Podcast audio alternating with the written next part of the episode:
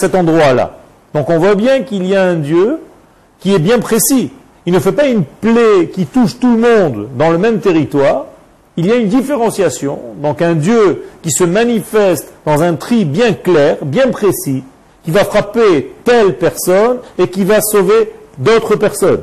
Donc on voit un Dieu intervenant dans le monde de la nature avec une précision extrême, extraordinaire. Ou bene Israël lomet echad à tel point que des bétails du peuple d'Israël n'est pas mort une seule bête.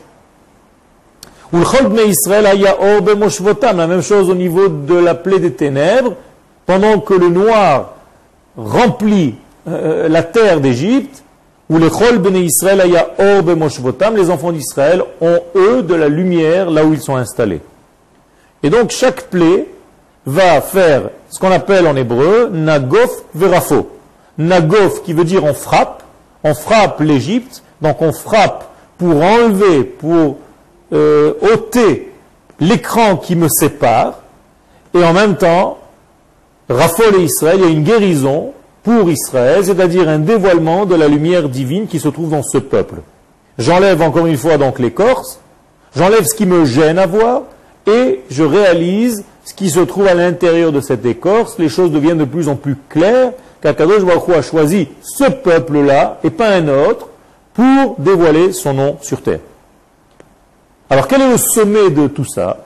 Le sommet de tout ce processus, c'est lorsqu'Akadosh Baruch apparaît dans la plaie des ténèbres, et là il différencie complètement Israël par rapport aux nations du monde, c'est-à-dire pas parce qu'Israël est mieux que les autres nations du monde, tout simplement parce qu'Israël a un rôle à jouer qui est bien précis, et ce qui empêche ce rôle de se manifester euh, réalise en fait une, gêne, et donc cette gêne-là, il faut l'enlever, il faut écarter cette gêne pour dévoiler le nom de Dieu sur terre. Et le nom de Dieu sur terre, bien entendu, ce n'est pas une domination des autres nations, Shalom par Israël, il, n'est pas, il ne s'agit pas de cela, mais bien au contraire, de l'apparition du divin sur terre avec toute l'éthique requise à cet égard, c'est-à-dire une manière équitable de vie, une manière juste de vie, avec des valeurs morales qui amène la lumière divine, la paix et, le, divin sur terre.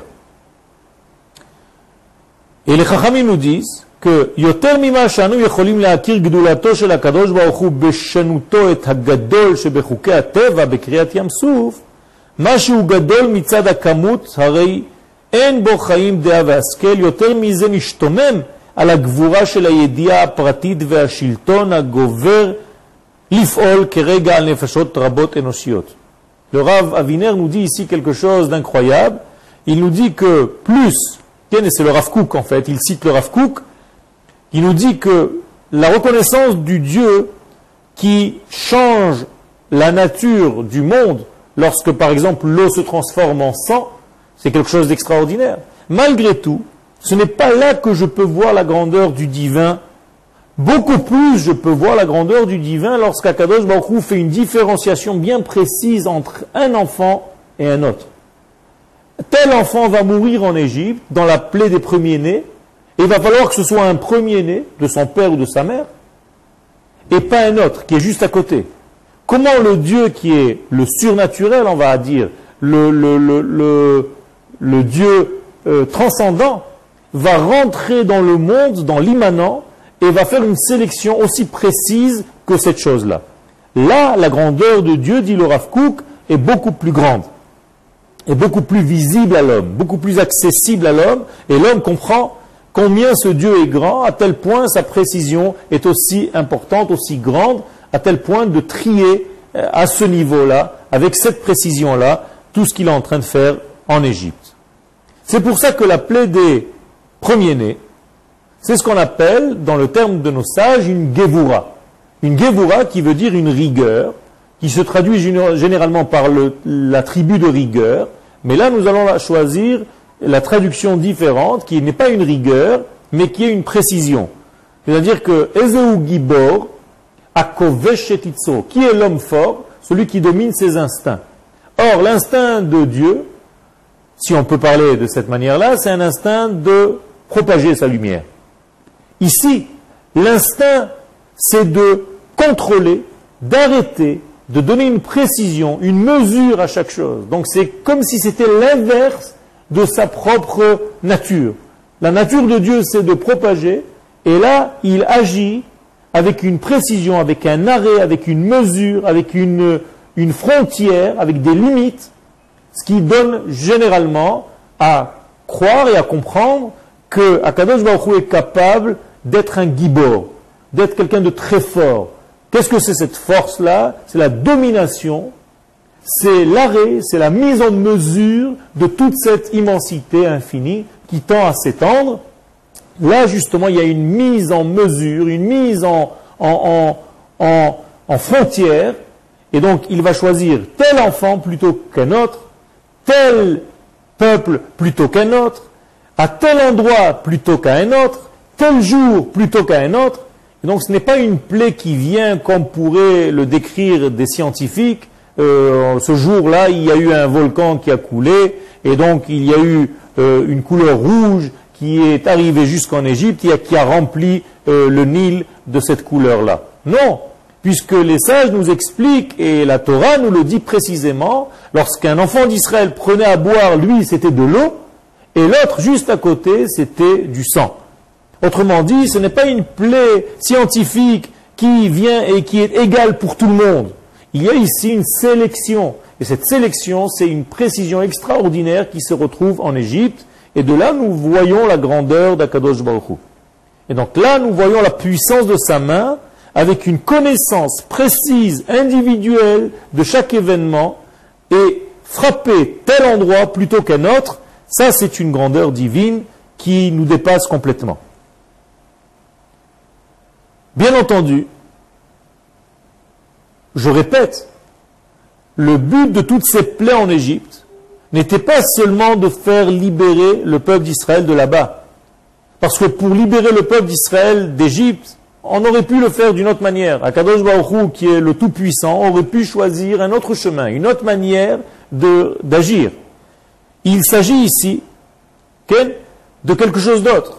On aurait pu faire sortir les enfants d'Israël avec une seule plaie, avec un seul coup qui annule entièrement l'Égypte, les enfants d'Israël auraient été libérés. Là, il y a quelque chose de bien beaucoup plus fort. Akadosh lui-même va retarder il va mettre en mesure, là aussi les mesures, ses propres plaies. C'est-à-dire qu'il ne les donne pas tout de suite. Il les donne petit à petit, avec une évolution, avec une précision, avec un temps, et chaque plaie va devenir une évolution dans le processus. Akadosh Baruch dans cette paracha dit à Paro, Bo el Paro, dit à Moshe, Bo el Paro. Vous avez une question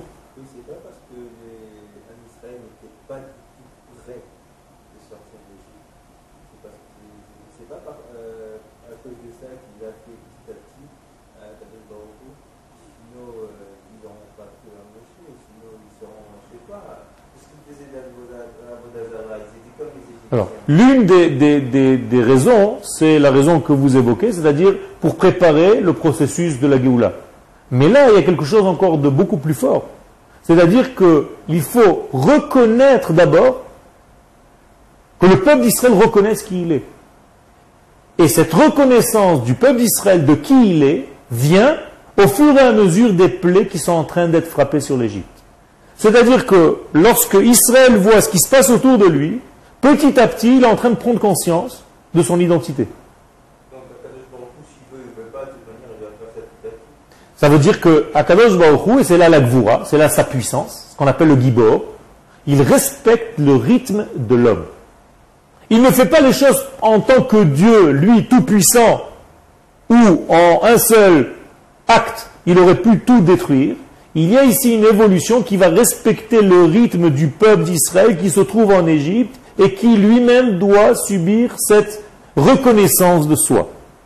Donc Akadosh Baruch va dire à Moshe Rabbeinu, Bol Paro, qui anich badeti et libo et lev avadav. La Torah nous le dit précisément. Viens chez Paro, car moi, Akadosh Baruch je contrôle la rapidité de mes plaies.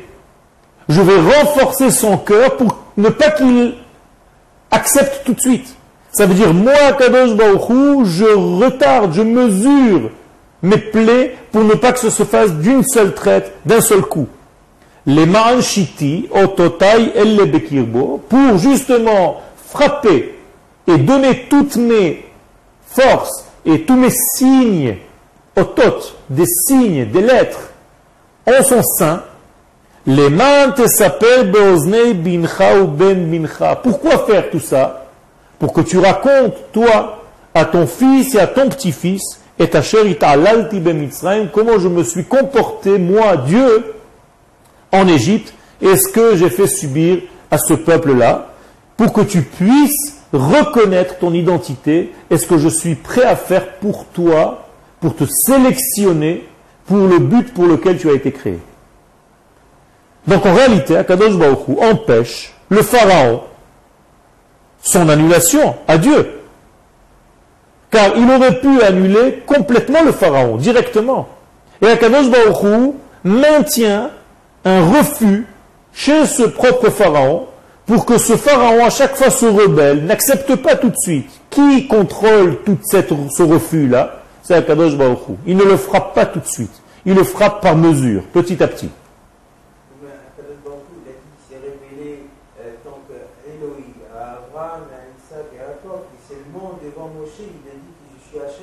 Oui. Mais Paro, il ne connaissait pas Hachem. Comment il pouvait réagir? Justement, si le but c'était d'annuler le pharaon immédiatement, alors une seule plaie vient et on en termine. On termine le travail. Là, on voit qu'il y a une évolution, qu'il y a une recherche, qu'il y a un processus qui n'est pas justement pour punir un peuple. Les plaies d'Égypte, si on pose la question à quelqu'un dans la rue, pourquoi Akadosh Baruch a apporté des plaies en Égypte? La réponse qu'on attend généralement, c'est parce qu'Akadosh Baruch a puni l'Égypte d'avoir enfermé le peuple d'Israël autant de temps avec autant de souffrance. Alors là, on peut poser la question, reposer la question. On n'a qu'à les frapper en une seule plaie et les détruire totalement, immédiatement. Or, on voit qu'Akadosh Baruch lui-même mesure la plaie. Il donne une plaie qui n'annule pas totalement l'Égypte. Il la laisse encore un petit peu vivre, et encore un petit peu vivre, et encore un petit peu vivre. Il y a une évolution, une graduation dans, dans les plaies. Il y a sept plaies dans la paracha de la semaine dernière, il y a encore trois plaies dans cette paracha. Pourquoi? Pourquoi Kadosh fait les choses graduellement? Pourquoi les plaies ne viennent pas directement? Pourquoi Kadosh prend le temps de d'endurcir le cœur du pharaon petit à petit? Et là, on est obligé de conclure qu'en réalité, il y a un but. Un but, c'est pas pour faire du mal, c'est pas seulement pour détruire, c'est pas seulement pour frapper l'ennemi, pour frapper l'Égypte. Mais il y a une raison beaucoup plus profonde. Et la raison en hébreu, vidatem kiani Hashem. Il faut que vous preniez conscience de mon nom, de mon existence. C'est-à-dire que je me mets à votre mesure, à la mesure de la création du monde. N'oublions pas que le monde a été créé en dix paroles, en dix étapes. Et là, les dix plaies d'Égypte correspondent à ces dix étapes. Ça veut dire que quand j'étais moi, Dieu seul dans le monde, et que j'ai créé le monde, personne n'était là pour voir. Donc, vous n'êtes pas censé croire que c'est moi qui ai créé le monde. Maintenant que vous êtes en Égypte, et que je refais une mini-création, c'est-à-dire que je refais dix plaies en Égypte, qui prouvent ces dix plaies que moi, Kadosh Baruch je domine toute la nature et tous les hommes, ça veut dire qu'il n'y a personne d'autre que moi qui a créé ce monde. Rétroactivement, vous comprenez que c'est moi le créateur. Et maintenant, je vais vous faire reconnaître mon nom graduellement sur dix étapes.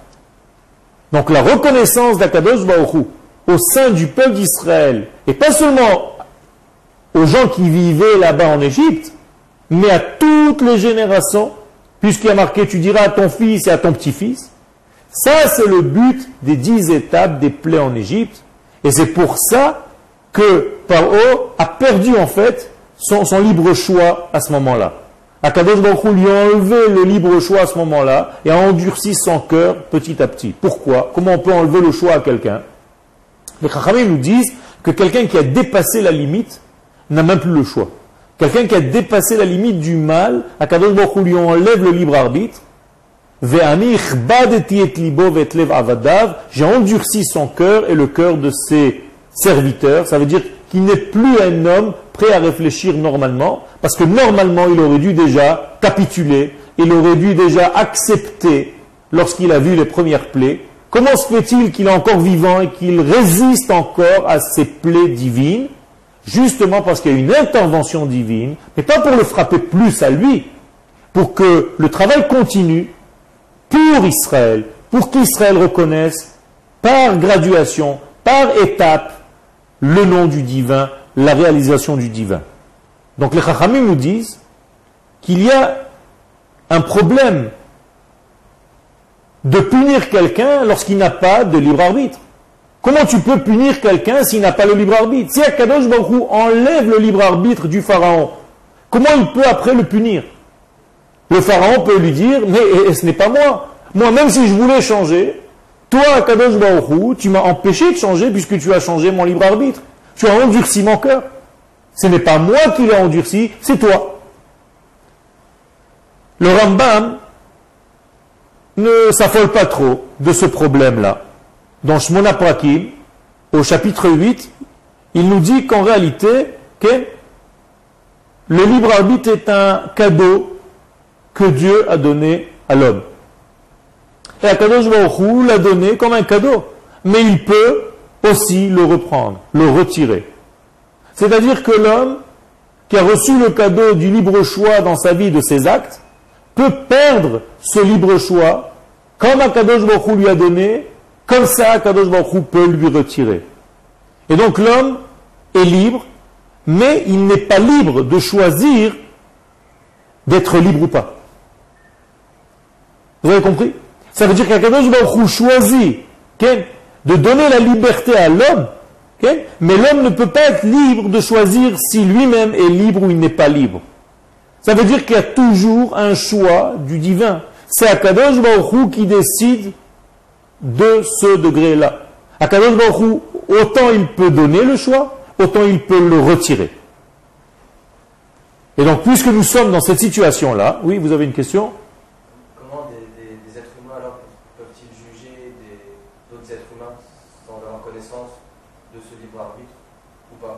Alors, nous ne jugeons pas, en fait, nous jugeons, nous jugeons une, réalisation, une manifestation. C'est-à-dire que moi, je dois comprendre tout simplement d'abord pourquoi moi je suis dans telle et telle situation. Le peuple d'Israël n'a pas maintenant à juger le Pharaon. Ce n'est pas notre problème. Ça, c'est le problème du divin. Nous, peuple d'Israël, on doit réaliser qui nous sommes en Égypte. Akadosh Baruch fait son travail comme il doit le faire, il respecte notre rythme, et il nous donne le temps de réaliser qui nous sommes. Ce n'est pas qu'on veut se venger du pharaon, qu'on veut lui faire quelque chose. D'ailleurs, le peuple d'Israël n'a rien fait. C'est Akadosh Baruch qui fait le travail au sein de ce pharaon là-bas, puisque tout est intervention divine en Égypte. Mais le peuple d'Israël a un seul travail en Égypte. C'est de réaliser son identité. De savoir qu'il est peuple et que ce peuple a un chemin, qu'il a une direction, qu'il doit sortir de cet état qui l'étouffe pour aller vers la terre d'Israël, qui en fait est le but pour lequel il a été créé, qui va lui permettre justement de réaliser ce divin sur terre. Donc, nous ne sommes pas en train de rentrer dans la catégorie de ce que l'homme représente lorsqu'il est en train de faire ces choses ou pas, tel que le pharaon. Il s'agit donc ici de quelque chose de très nouveau. Il y a une nouvelle existence. L'existence, comme nous l'avons dit tout à l'heure, c'est l'existence du peuple d'Israël. Le peuple d'Israël apparaît. Il y a l'apparition du peuple d'Israël, qui est une nouveauté, une nouveauté dans le monde entier, et une nouveauté pour le monde entier. Parce que tant que Israël n'apparaît pas dans le monde, le monde peut continuer avec son état qui n'est pas encore dans la morale. Mais dès que le peuple d'Israël va apparaître dans le monde, va apparaître aussi une obligation de morale d'Israël. Et donc il y a ici un conte qui est beaucoup plus collectif que tout simplement un petit peuple qui est en train de sortir d'Égypte. Ce n'est pas de ça qu'il s'agit. Il s'agit en fait de libérer le peuple d'Israël, donc de libérer l'énergie Israël dans le monde qui va faire changer la face du monde. Et qu'est-ce que ça va changer en premier lieu? Puisqu'il s'agit là d'un peuple, donc ça va venir contre l'individualisme. Ça veut dire que la première des choses qui va prendre un coup, c'est l'individualisme dans le monde. À partir du moment où il y a une notion de peuple qui apparaît, le côté individuel va diminuer. L'égoïsme va diminuer parce qu'il y a ici une référence à un peuple, à, un collectif. Et donc tu es obligé maintenant de prendre en compte quelque chose de beaucoup plus large. Ta vision ne peut pas être étriquée, restreinte à un petit degré. Et donc, on va enlever le libre arbitre du pharaon parce que ça va aider au dévoilement de ce tout. Donc Akadosh Baruch va enlever le libre arbitre d'un homme parce qu'il y a ici une résonance qui est beaucoup plus large. Donc Akadosh Baruch va choisir, doter, d'enlever le libre arbitre d'un homme pour faire gagner la compréhension, la mise en place d'un tout. Ce qu'on appelle le clan Israël, l'Assemblée d'Israël. Donc les comptes, généralement, que nous avons l'habitude de Sachar et de Onesh, de récompense et de punition au niveau individuel, n'ont plus ici de place. Il ne s'agit plus de ça ici. Il s'agit de quelque chose de beaucoup plus large, de beaucoup plus grand. Bien entendu, on ne peut pas dire qu'Akadosh Baruch va changer sa propre nature et qu'il ne va pas payer à chaque individu ce que cet individu a causé. En Akadosh Baruch Sachar Shel Kol Bria Vebria. Kadosh Baruch ne peut pas euh, annuler la récompense de chaque être vivant. Paro va recevoir sa récompense sur sa bonne volonté de vouloir libérer le peuple d'Israël, parce qu'il a dit je veux libérer le peuple d'Israël. Il dit même à Kadosh c'est le tzaddik, et moi et mon peuple, nous sommes les Rechaim. Et donc si Akadosh Baruch n'avait pas alourdi, endurci son cœur, il les aurait peut-être laissés sortir. C'est Akadosh Baruch qui a maintenu le feu, qui a endurci le cœur du Pharaon pour ne pas que cet acte de les laisser sortir se fasse immédiatement. Donc Akadosh Baruch ne peut pas punir Paro, Akadosh Baruch va récompenser Paro pour cette volonté de libérer le peuple d'Israël après avoir reçu les plaies. Mais maintenant, il y a des choses beaucoup plus importantes à s'occuper.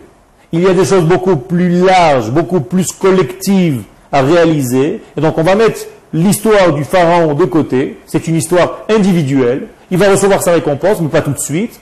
On va s'occuper tout de suite des choses qui sont beaucoup plus nécessaires, beaucoup plus à l'ordre du jour. Et il y a aujourd'hui une nécessité de s'occuper du klal, quelque chose de beaucoup plus large. Et donc il y a dix nissim, dix miracles que nos pères ont vus en Égypte. Comme nous disent les Chachamim, Eser makot tevi akadosh baruch la mitzrim bemitzrayim. Akadosh baruch a fait venir en Égypte, c'est marqué dans les Pirkei Avot, chapitre 5, dans la Mishnah 5, dix plaies Akadosh baruch a fait venir sur les Égyptiens en Égypte. Qu'est-ce que ça veut dire?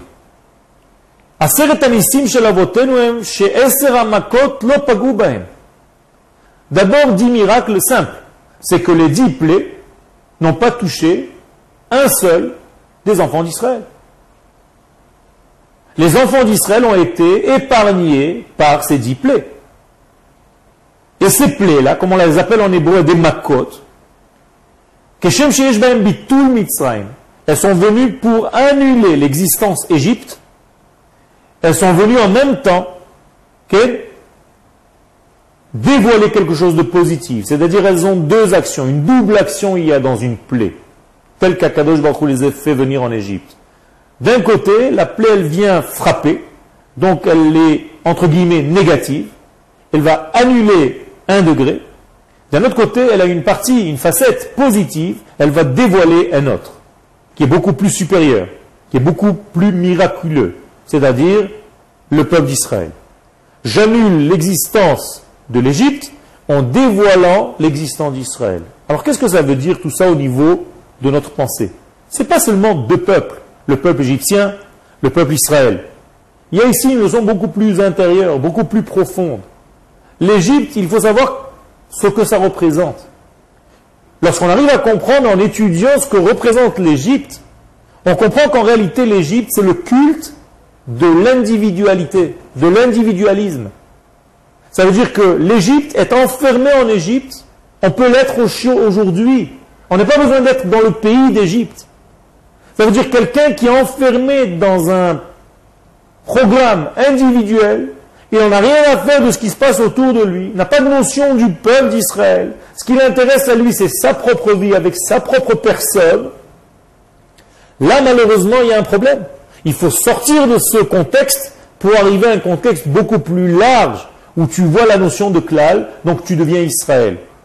Tu sors de ton état égyptien, même aujourd'hui, et tu deviens Israël, même aujourd'hui. Et donc il y a une sorte de plaie qui va casser ton état égyptien, et en même temps qu'elle casse l'état égyptien, donc qu'elle casse ton individualisme, ton égoïsme, elle va libérer ton côté klali, ton côté supérieur, ton côté âme, celui qui va dévoiler la partie du peuple qui est en toi. Donc ici, il y a quelque chose de très très important. D'un côté, on casse un degré, et en même temps que l'on casse ce degré-là, on libère l'autre degré, celui de l'essence de notre peuple. En termes clairs, et pour terminer le chiour aujourd'hui, on va expliquer tout simplement que ce processus de sortie d'Égypte, c'est un processus qui nous permet d'apprendre à mettre de côté nos petites valeurs personnelles, individuelles, de temps en temps, pour faire apparaître notre collectif, notre vision beaucoup plus intérieure, beaucoup plus âme, beaucoup plus Israël. Et que si nous savons faire ce, choix, que si nous savons reconnaître l'âme Israël qui est en nous, alors nous sortons d'Égypte. Nous sommes libérés de cette prison. Et je traduis le terme Égypte en hébreu, Mitzraim. Si vous prenez les lettres de Mitzraim, c'est Metzar, prison, Mi, du qui? C'est-à-dire la prison de l'identité. Donc Mitzraim veut dire prison de l'identité. La prison de l'homme qui ne sait pas reconnaître qui il est. Or, qui nous sommes à l'intérieur de nous? Nous sommes un peuple. Akadosh Baruch a dit à Abraham, je ferai de toi un peuple. Lorsqu'on sort d'Égypte, on va mettre de côté l'individuel qui cache, qui étouffe, et on va libérer le côté du peuple qui va en réalité nous permettre de réaliser le divin qui est en nous. C'est juste en prenant conscience de notre collectif que nous pouvons commencer à faire le travail. sera les goy gadol, on dit à Abraham, je ferai de toi un grand peuple, et pas le ish gadol, pas un grand homme. Le peuple d'Israël n'est pas en train de développer de grands hommes. Le peuple d'Israël est venu dans ce monde pour dévoiler la notion de Ham, de peuple, de nation, et c'est en tant que nation que le travail se fera. Donc on va libérer cette nation du contexte individualiste d'Égypte, que l'Égypte représente. Et donc là, nous sommes dans le contexte ésotérique. On va sortir de l'individualité et on va grandir, devenir beaucoup plus large, rejoindre notre souveraineté, c'est-à-dire la partie de l'âme d'Israël qui est en nous, la partie collective, la partie qui va nous permettre de dévoiler le divin sur terre.